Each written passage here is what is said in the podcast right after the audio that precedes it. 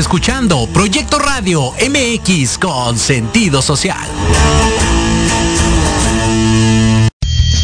Las opiniones vertidas en este programa son exclusiva responsabilidad de quienes las emiten y no representan necesariamente el pensamiento ni la línea editorial de esta emisora.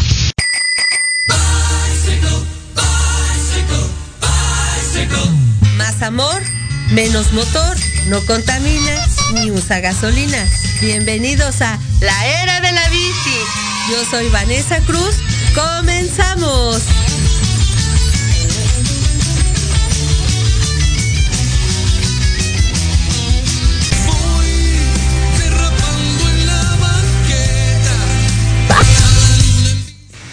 Buenas tardes comunidad de la era de la bici, estamos otra vez más aquí en Proyecto Radio MX con sentido social y hoy en la cabina nos acompaña Nayeli Benumea Salto, eh, quien es eh, feminista, bailarina y se dedica al videoarte. Platícanos más acerca de ti, ¿cómo estás? Bien, gracias. Gracias a Vanessa por la invitación. Gracias, Kevin. Eh, bueno, sí, soy diseñadora en principio, ¿no? Vengo de las artes escénicas, de la danza. durante un tiempo he hecho coreografía y y, performance, pero mi camino se fue hacia el diseño gráfico. Estudié diseño y me clavé haciendo libros, editando libros, diseñándolos.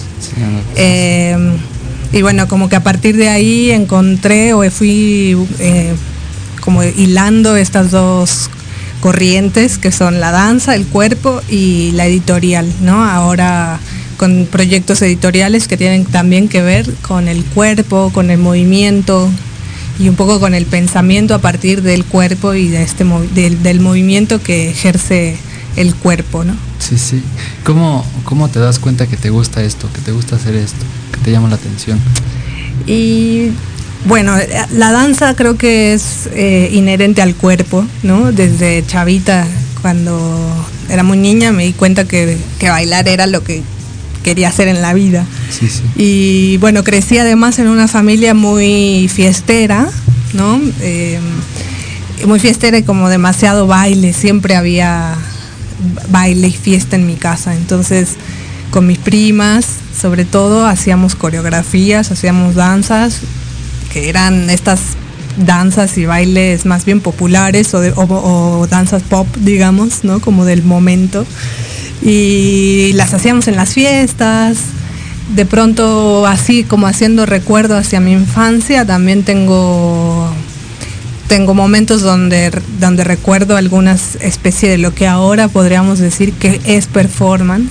Pero bueno, siendo niña tú en realidad estás jugando. Y que de pronto después también, ¿no? Cuando eres eh, adulta y te pones a hacer em, este tipo de, labores hacia lo performático, coreográfico, también te das cuenta que tienes cierto juego, ¿no?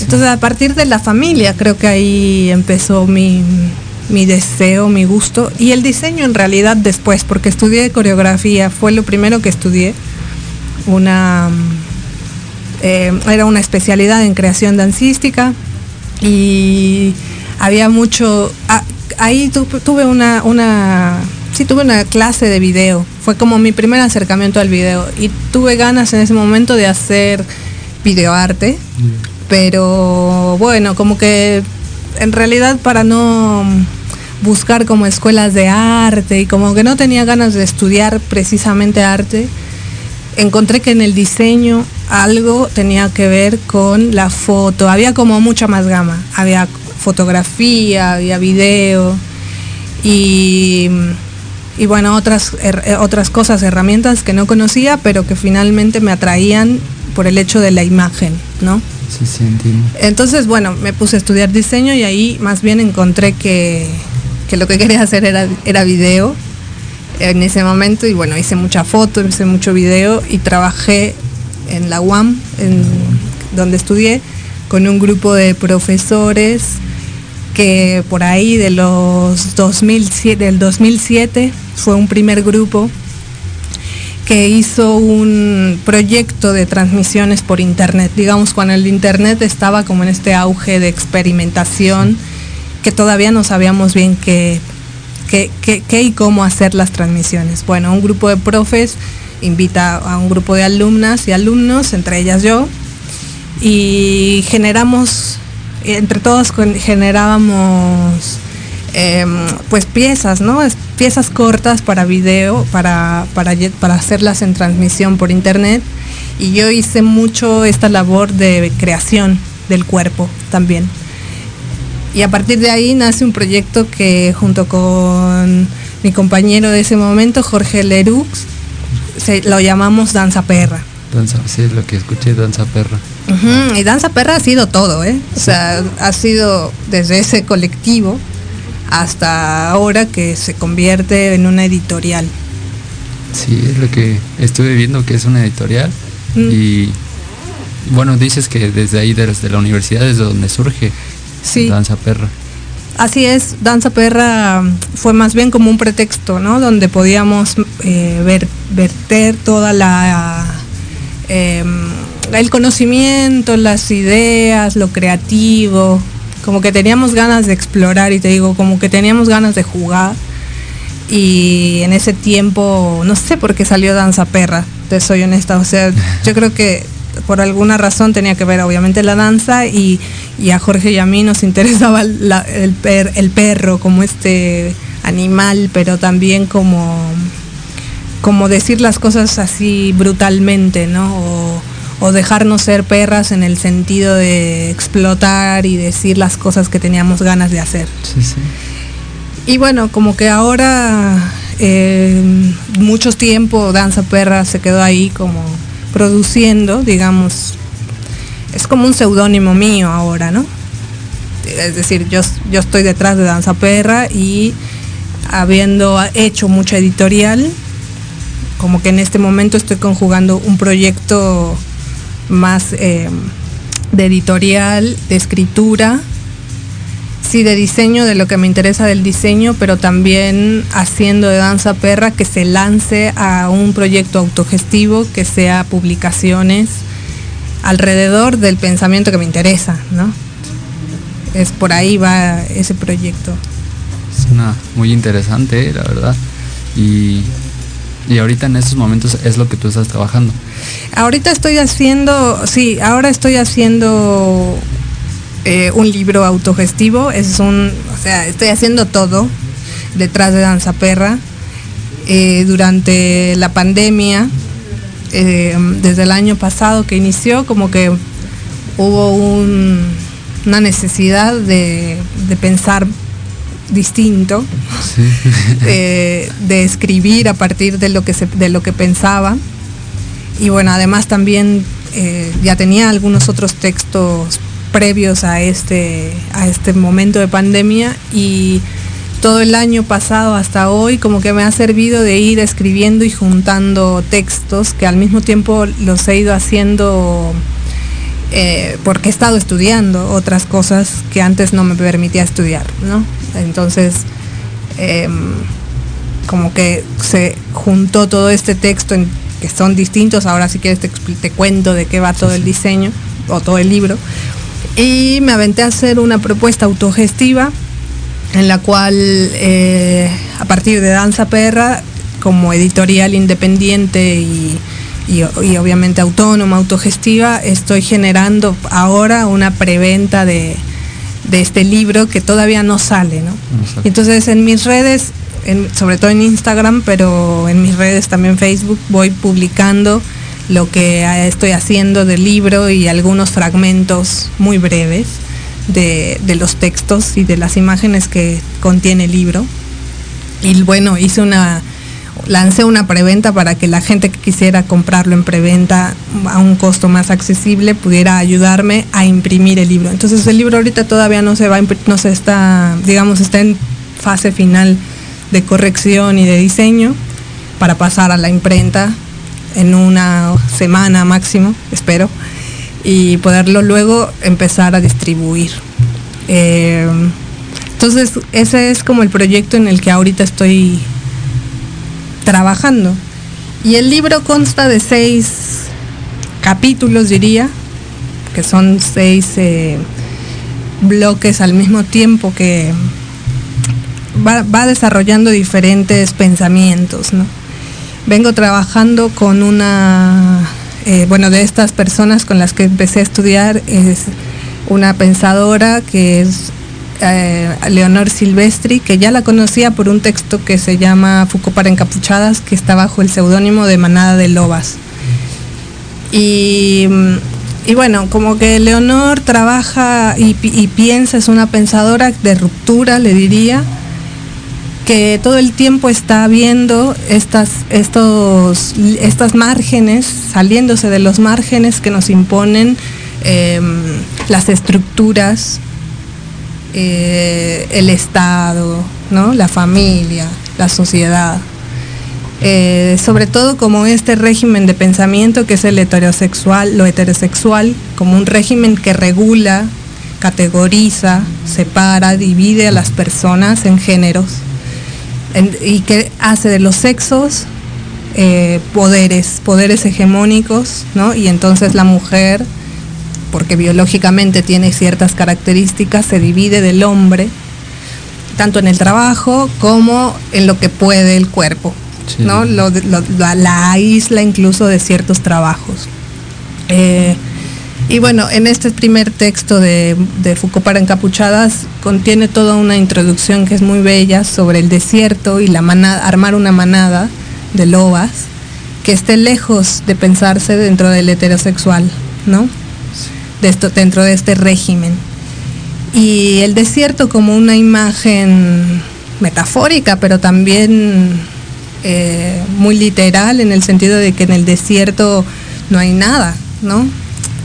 En nuestros desiertos eh, mexicanos hay nopales, ¿no? Hay, hay animales, hay serpientes, víboras, en fin, hay eh, pero, pero al mismo tiempo se puede ir y creo que también esta idea de, ir al desierto y, que el calor nuble la vista, digamos, pero que también traiga las visiones y genere nuevas ideas de la tipo de pensamiento. Claro. Entonces, yo retomo de ese de ese texto eh, esta noción del desierto y mi libro así se llama, Desierto, Fragmentos para Desaparecer, que son ideas sobre el desierto en principio, pero también sobre algunos proyectos que tengo de cuerpo y escritura, de cuerpo y cámara, em, en la cual eh, por medio de las instrucciones voy generando ideas para leer algunos textos y después entrar al, digamos, a la acción performática eh, y activar una escritura del cuerpo, por ejemplo, a partir de ciertas nociones o de cierta lectura de ciertos textos. Entonces, bueno, como que va, va de lo más poético a lo más instructivo, que serían estas, por ejemplo, estas instrucciones, a, da un salto también a otro momento en donde mm, estoy siendo más, y le voy a decir espiritual, pero pero no en el sentido así elevado, sino más bien al contrario, como yendo a la tierra, ¿no? Como, como una espiritualidad que tiene que ver más bien con el con la escucha o la amplitud de la percepción, a partir de algunas experiencias que yo he tenido con, con medicinas eh, de plantas, plantas medicinales, por ejemplo, ¿no? Y algunas visiones a partir de eso y la escucha de el entorno. Y bueno, por último, una eh, otra noción que también viene de Leonor, que es el devenir, el devenir monstrua, el devenir mutante, que sería el ya no concebirnos o concebirme yo como mujer, como una mujer que reproduce el sistema, eh, sino más bien una monstruosidad que se sale de ese sistema y que inventa sus caminos, que inventa su cuerpo, que inventa sus prácticas también. Entonces, pues como que esta última parte sería la, una postura también mucho más política desde mi pensamiento, ¿no? Como, eh, si no lejos del feminismo, me parece que sí haciendo una crítica también de lo que, de lo que a mí me, deja ver estos feminismos actuales en donde no encuentro resonancia, ¿no? Y, y, va más por ese lugar este, este último, esta monstruosidad que sería la crítica a todo un pensamiento que más bien cae en lo hegemónico, otra vez en, en las prácticas institucionales, por ejemplo, queriéndome ir de todos esos lugares y... Dejando atrás lo tradicional.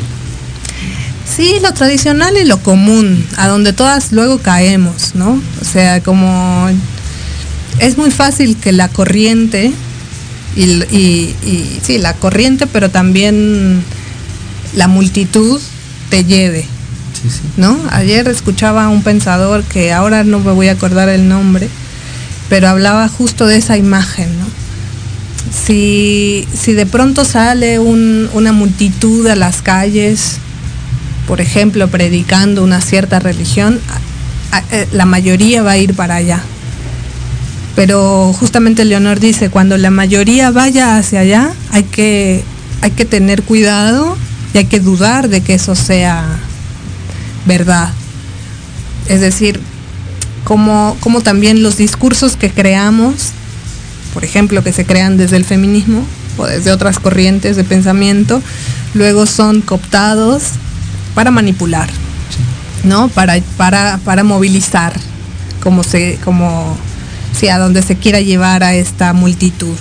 Y en lugar de pensarlo así y de verlo de esta manera, nos dejamos cooptar y nos dejamos llevar. Y creo que para mí este libro sería pues esa ruptura donde, donde estaría pensándome lejos de la mayoría, lejos de los deseos que se, que se pueden imponer también porque soy mujer, por ejemplo.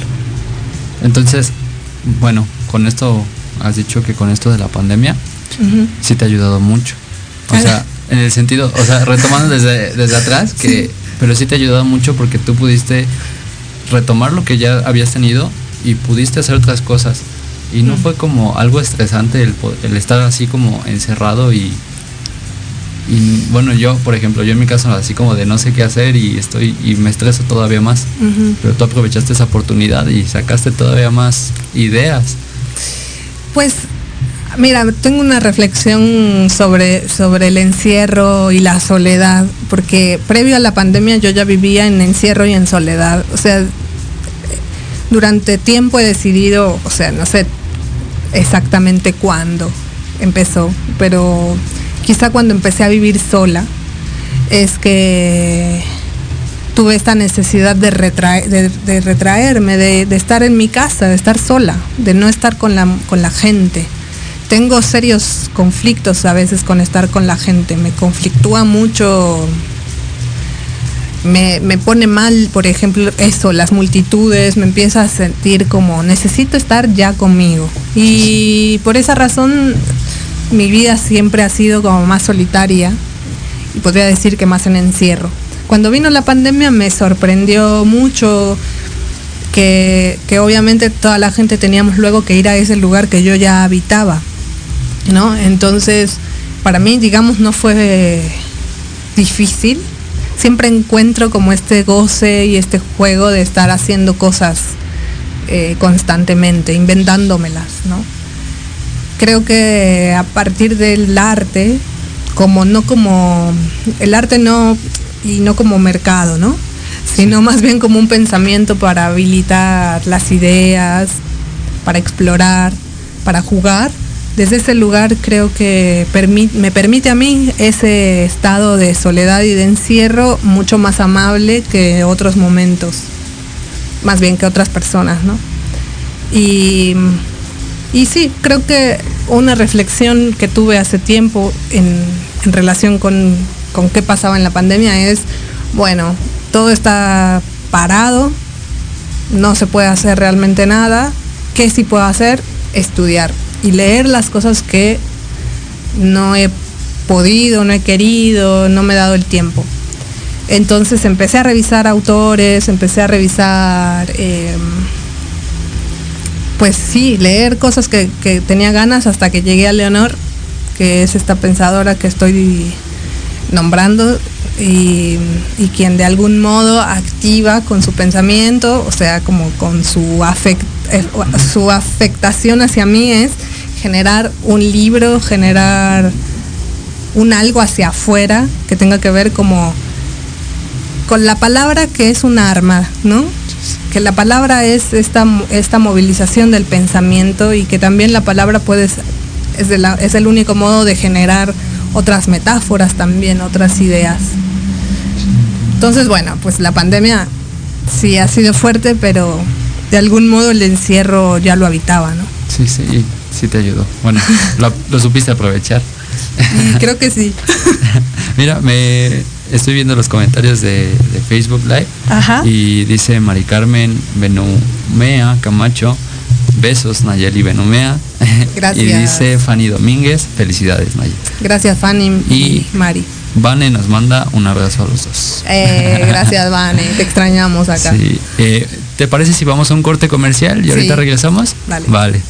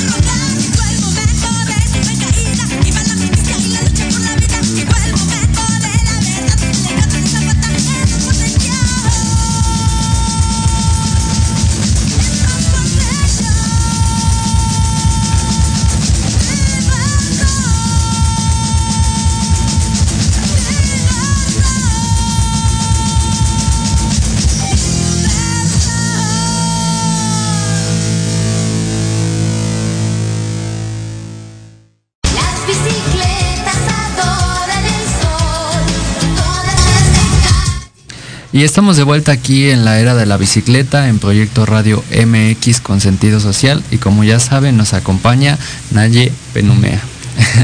Sí. y seguimos platicando, Vane. Naye, perdón. Vane Naye. Vane eh, Naye. Eh, sí, bueno, eh, hablábamos que del encierro, ¿no? Y de lo difícil que ha sido, bueno, para Sí, de lo difícil que ha sido estar en, el encierro, pero más que en, el encierro, pienso que como cómo, cambia, ¿no? Cómo ha cambiado la vida a partir de, de la pandemia. Y, y, esta necesidad de querer regresar a algo que la verdad, en mi opinión, era ya pésimo la vida. Sí. sí. sí. Era, era, era pésima, o sea, no... Eh, antes, de, antes de la pandemia yo daba clase en una universidad, en una facultad de artes. Y mm, me preguntaba durante el tiempo que di clase por qué estaba dando... Eh, ¿Por qué daba clase? ¿no? ¿Por, qué ¿Por qué compartía? Uno de mis alumnos al que quiero mucho me dijo eso un día, como bueno, pensarlo como desde el compartir. Y eso me pareció más hermoso que decir doy clase, sino más bien comparto lo que sé. Comparto lo que, lo que he aprendido y el camino que tengo, que no es el mismo que la gente que es el alumnado. Eh, cada quien tiene sus, sus experiencias, ¿no? Y para mí era muy, era importante siempre que las que la clase que yo impartía fuera una, retribución entre toda la gente. Pero eso, previo a que, a que viniera la pandemia, yo dejé mi trabajo y esta comodidad de recibir un sueldo mensual, o bueno, por lo menos quincenal, ¿no? Y, y, lo dejé porque tenía ganas de experimentar otras cosas y me sentí como estancada en algún momento de, de, que las cosas que ya estaba dando no eran las, las que yo quería compartir. O sea, estaba dentro de una universidad que daba, yo daba la, dos, dos, materias, dos clases, una era de, metodología, que era la que más me gustaba, metodológico de investigación, o sea, llevaba procesos de titulación, previo a la titulación, es decir, eh, proyectos en, mi clase se generaban los proyectos, los protocolos de investigación. Y era lo que más me, interesaba porque generábamos pensamiento, ¿no? Y motivaba también mucho a que, a que los chavos hicieran, generaran ideas fuera de lo que ya existiera, ¿no? Em, en cambio, luego tenía otra clase en la que daba videoarte y yo en ese tiempo estaba peleada con el video porque no sabía cómo abordar el video ahora con tanta imagen y con un pensamiento propio. O sea, en mi producción había dejado de hacer video, entonces, y daba video. Así que era medio raro que yo, alguien que daba video, no estuviera en ese momento generando proyectos de video. Em, y bueno, como que a partir de que dejé esa, esa universidad, que también eh, fue nutritiva en el sentido del intercambio. Eh, me parece que ahora hay un poquito más de, dirección en el sentido de lo que me gustaría y, quiero compartir. Hace poco, hace menos de un mes quizá, compartí a través del Centro Cultural España un, un taller que también tiene el título del libro, Desierto, Fragmentos para Desaparecer. Y este taller que fue más como un laboratorio de búsqueda con puras chavas, con, sí, dirigido a mujeres. Em, y quienes también se conciban mujeres, porque bueno, habrá que decir que las mujeres no solo son quienes tengan vulva, eh, vagina, ¿no? Sino quienes se conciban a sí mismas. Si estamos hablando de que la mujer es una categoría sexual en un régimen político, entonces cualquier persona que se conciba mujer puede serlo. Bueno, em, hicimos este taller, éramos 20 aproximadamente mujeres hablando de estos temas y desarrollando proyectos, ideas, más proyectos como eh, imágenes que tiene que ver con lo erótico, pero que también tiene que ver con una em, con, un, con una escritura y con un lenguaje que venga desde el cuerpo. O sea, es decir, ¿qué puede el cuerpo que no sea necesariamente eh, eh, que entre en esta categoría de, de, mujer, sino mi cuerpo puede algo diferente que el tuyo, por ejemplo, no. Aunque, y por ahí también un texto muy cuerpos sexuados de Anne Fausto, Sterling que dice, hace estas comparaciones y dice que, por ejemplo, en una competencia, en una competencia de deporte, en una carrera, por ejemplo, eh, se divide en hombres y mujeres, pero esto no quiere decir que entre hombres y mujeres no se pueda competir y que una mujer no le gane a un hombre por su capacidad, por su potencia de correr. Entonces, pero, pero siempre hacen esta división como si, si nosotras entre nosotras tuviéramos que competir y entre los varones eh, se tuviera que hacer esta separación por un estado de fuerza del cuerpo. Cuando en realidad la fuerza tiene que ver con otra implicancia, con eso, con el músculo que yo eh, entreno y a lo mejor tú eres eh, biológicamente un varón pero tenemos fuerzas diferentes y yo puedo tener más fuerza que tú, por ejemplo. También, también puede contar tanto la fuerza mental, que si tú, si tú te lo creas, lo puedes hacer. También, sí, también, y nos, pero también hay, hay estudios de, las niñas que cuando van en, en cuando tienen cinco años, por ahí, ya, ya saben que, que que ellas no son tan fuertes intelectualmente, por ejemplo, como los, como los varones. O sea, estos tipos de estudios que hacen así como de observar a los niños, ¿no? Y me parece que, es, que eso entra en una lógica de cómo se diseña el mundo. Sí, porque es como que una idea que ya están dejando, no es así como de que, ¿cómo, cómo se podría decir? Que es algo que te inculcan desde chiquito, así de tú no puedes hacer esto porque eres mujer o tú no puedes hacer esto porque eso es de mujer y tú eres hombre. Claro. Entonces cada quien está aquí haciendo de esa manera y siento que es algo mal porque cada quien debe elegir qué es lo que quiere y debe hacer. Y sí, y, en palabras de Leonor diríamos qué puede hacer, más que qué quiere o qué de, que bueno, obviamente el querer es poder, diría, Pero, pero en realidad pensar como Ajá, no, no empezar a categorizar, sino cuál es, cuál es la potencia de, ese cuerpo para lograr hacer qué, ¿no? Ahora que llevo poco tiempo entrenando kickboxing, ¿no? Ah, y entonces ahora estoy fascinada, sí, ahora estoy fascinada con ver este mm, pues las entrenadoras, ¿no? Los entrenadores y veo niñitas que están entrenando kickboxing y le pegan durísimo y de repente están peleando con otro chavito, o sea, como con un varón chiquito, ponle que él es más alto que ella, pero ella le está dando con todo. O sea, ahí dice, nada de que las niñas no pueden o que no tienen tanta fuerza. Más bien se nos han se nos ha dicho eso y los chistes son esos, corres como niña, no seas niña, lloras como niña. Eh, más bien también la pregunta sería por qué a los varones se les ha negado todo este eh, desbordamiento de la emoción. Mm, también. ¿No? Está como que muy reprimido, se podría decir. De que, ¿por qué lloras? Pareces niña y todo eso, ¿no? El por qué expresas tanto tus sentimientos y no se puede decir que es de hombres, ¿no? Según. Entonces, ayer leí un texto, bueno, como en alguna de las personas que sigo en Instagram, y, decía, muy sintético, pero decía que no hay violencia de género, el género ya es violento. Entonces me dejó pensando en esto como, claro, porque si decimos que hay violencia de género, otra vez nos, nos eludimos a las mujeres de no ser violentas, ¿verdad? Y eso es lo que nos hacen creer, que no somos violentas, pero en realidad somos bien violentas también. Y luego también vemos cómo hay posturas feministas que utilizan esa misma violencia para atacar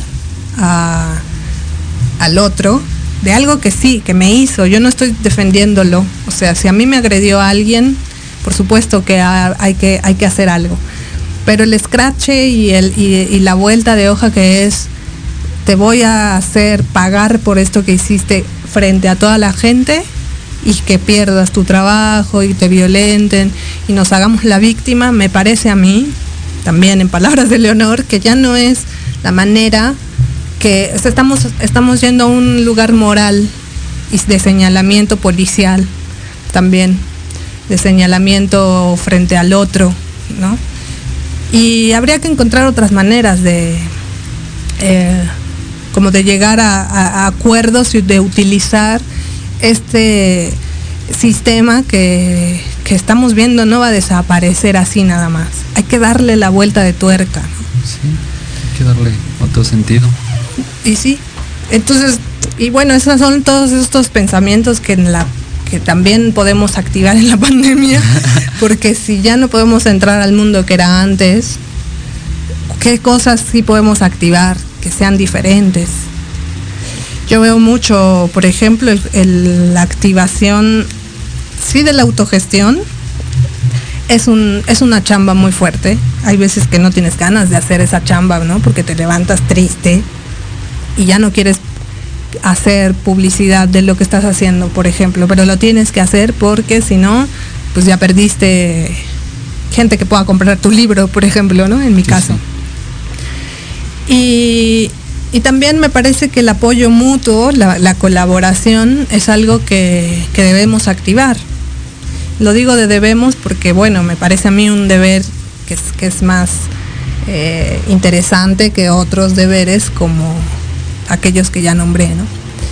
Entonces, bueno, pero también eh, la colaboración o el apoyo mutuo me doy cuenta yo como a nivel personal que surge con aquellas personas que quieran colaborar contigo y que estén dentro de esa misma dinámica.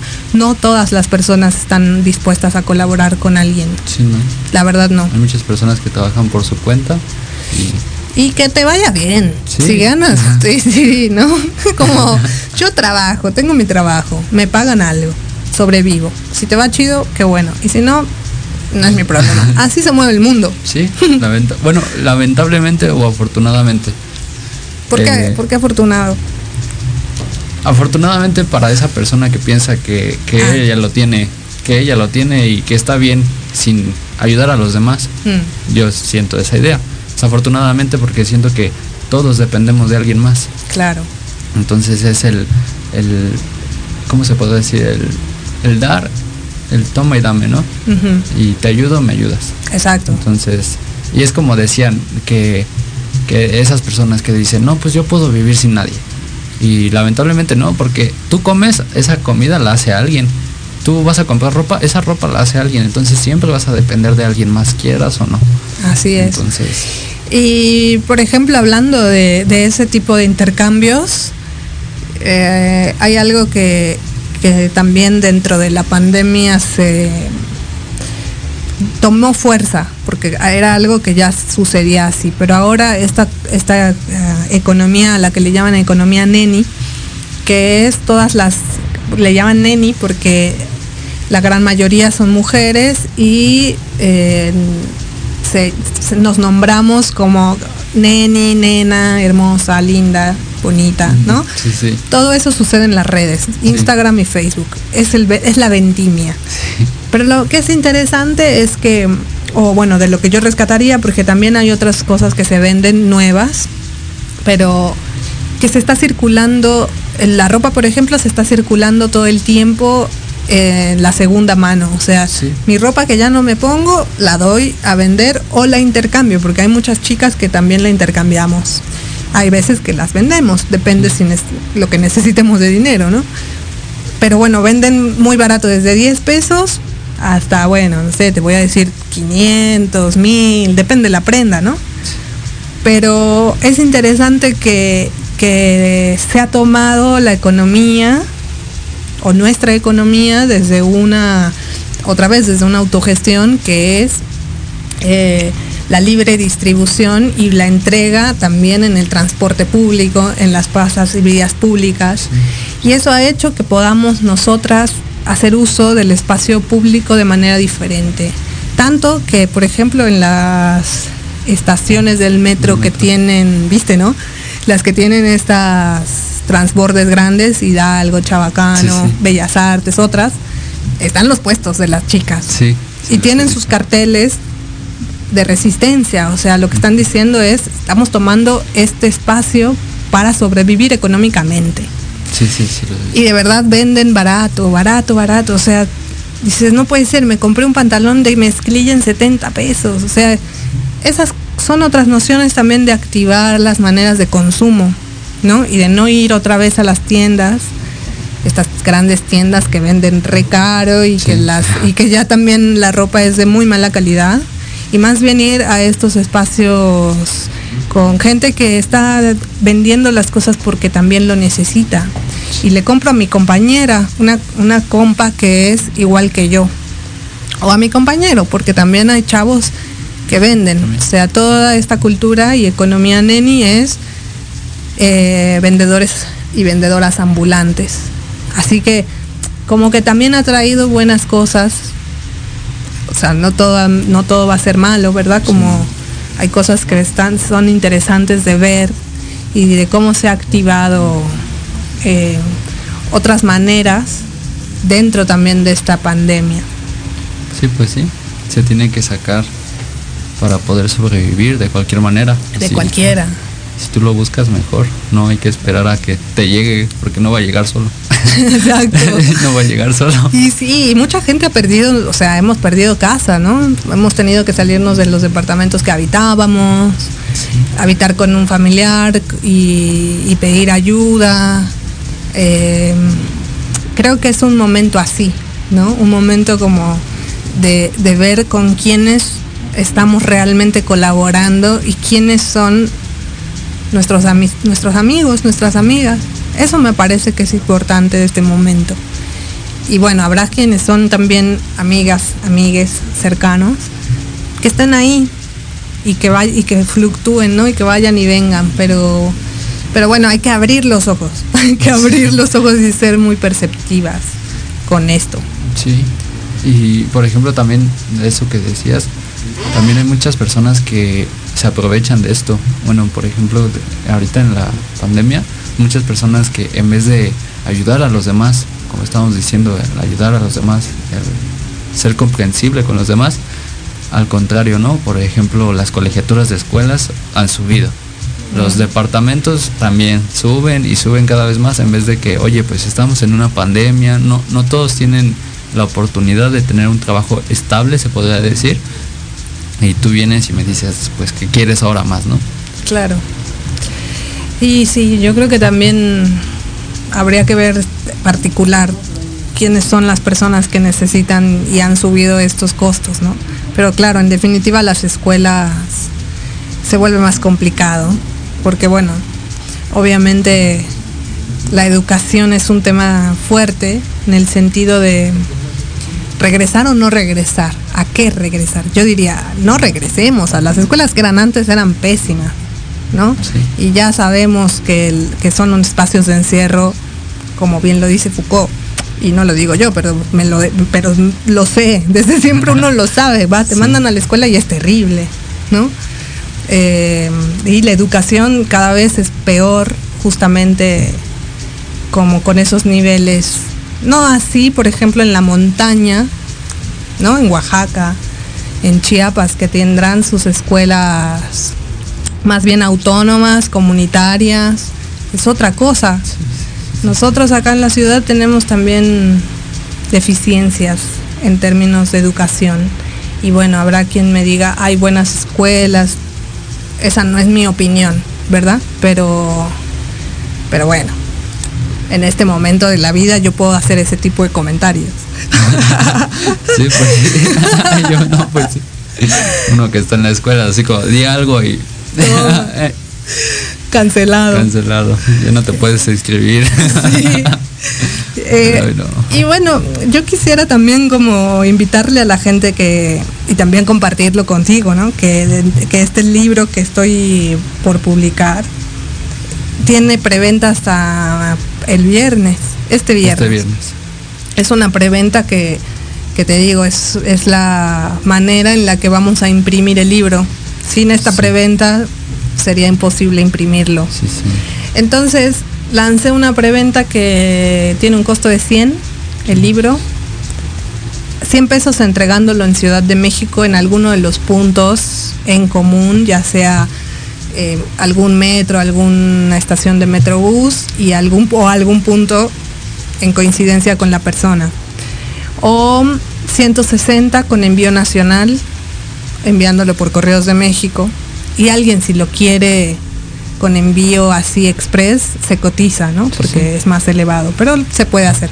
Oh, y, y bueno, post impresión tendrá otro costo que en este momento es de 150, pero vamos a ver, a esperar a cómo nos llega la impresión y ahí voy a tener que hacer como un tabulador diferente y ya sea que cueste 150 o 200, pero aprovechen, es re barato. Sí, está. ¿Y, en dónde pueden? Conmigo. Contigo. Conmigo en, mis redes. En tus redes. ¿Cuáles son tus redes? ¿En dónde te encuentras? Ajá, estoy en Instagram como Nayeli Benumea. Nayeli, eh, Nayeli es N-A-Y-E-L-I latina. B de bueno, E-N-H U-M-E-A. Un poco difícil, pero si no, lo más fácil es arroba danza perra. ¿No? Ese es el más fácil. Ahí también. Y en Facebook también estoy como Nayeli Benumea. Pero en arroba danza perra de Instagram creo que está bueno. Como que está libre, digamos. En el otro perfil es más bien privado. Sí, es más personal. Claro, es personal. Y como que selecciono quién sí, quién no entra en mi perfil, ¿no? Por un, aspecto de cuidado. Pero Danza Perra está ahí, entonces que me escriban ahí. También está Danza Perra en, en WordPress. Así que, bueno, hay como maneras de googlear Danza Perra y voy, es lo único que va a aparecer, creo. Sí. Sí, pues estuve, yo ayer estuve checando y me metí a la página de Danza Perro y ahí ah, aparece. Y también al Instagram. Y eso, y está, está bien. Entonces, ahí en tus redes sociales, ya saben, Ayeli Benumea o arroba Danza Perra en Instagram, pueden encontrar este la preventa del libro. Entonces ahí si gustan apoyar, y porque suena demasiado interesante el libro, yo ya ahorita mismo lo compro. Ah, bien, entonces. Sí. Pues sí, y bueno, también pueden encontrar este, las redes sociales de Proyecto Radio MX, está así en, en Facebook, en diferentes lugares, también como en Spotify, iTunes, donde pueden escuchar la plataforma. Este es su programa La Era de la, la Era de la Bicicleta. Y a mí me pueden encontrar como Kevin Garduño en cualquier red social, así en cualquiera. Perfecto. Instagram, Facebook, Twitter. Bueno, Twitter no uso, yo no uso Twitter. Eh, TikTok, hasta en TikTok. Caí en la pandemia. Eh, y este. Y en YouTube, porque pues, bueno, ahí tengo una canción y espero sacar unas más. Chido, muy bien. Sí, pues sí. Y pues me dio mucho gusto tenerte aquí, el platicar contigo. Demasiado interesante este. Tus proyectos me, mm. me gustaron demasiado. Y pues. gracias. pues aquí está abierto para cuando tú quieras venir, cuando mm. tú gustes. Muchas gracias, Kevin. Y gracias otra vez a Vanessa. Sí, Vanessa, en la ausencia de ella, un abrazo. Un abrazo. y pues sí, entonces esto sería todo por el día de hoy. Ya terminamos y bueno, ya escucharon Nayeli Benumea, preventa del libro. Tienen hasta el viernes para poder comprarlo y ahí se los dejo. Gracias. Y bueno, hasta luego. Adiós. En casa. Quédate en casa. Quédate en casa. Quédate en casa. Sigamos rodando por la vida. Los espero la próxima semana en la era de la bici.